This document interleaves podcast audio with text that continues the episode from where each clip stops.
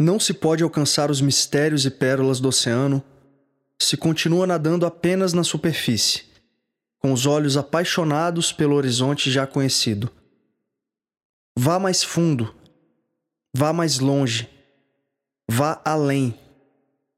O autoconhecimento verdadeiro nos permite atravessar todos os véus que obscurecem o nosso propósito e escondem aquilo que realmente somos. Abra-se para desvendar os corredores misteriosos e dadivosos da sua natureza íntima.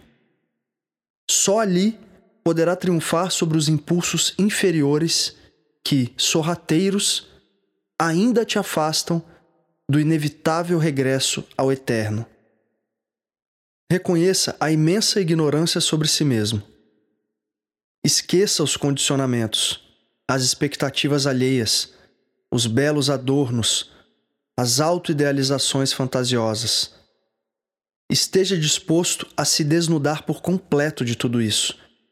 Abrir as gavetas mais profundas, escondidas nos calabouços sombrios do seu mundo íntimo. Para se conhecer verdadeiramente, é preciso atravessar as estepes dos dragões famintos. Identifiquemos as tantas precariedades que ainda nos influenciam e sigamos, gradualmente, pela trilha sinuosa do aperfeiçoamento.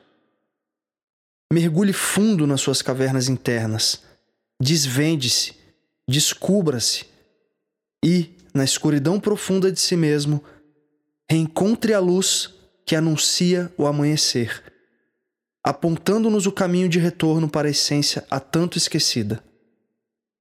Os primeiros degraus para sua subida estão embaixo Enquanto não contemplarmos as raízes das nossas imperfeições, subiremos com os pés enlameados.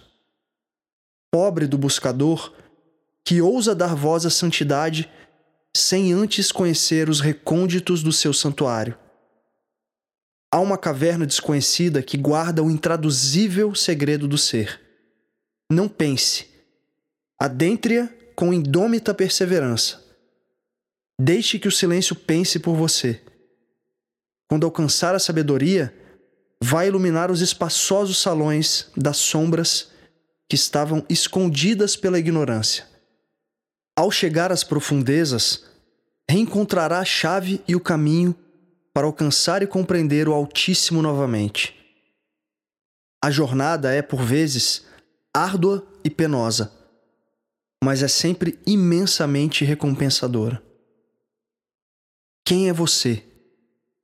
Quando a inebriante luz do dia não te deixa esquecer os mistérios da noite.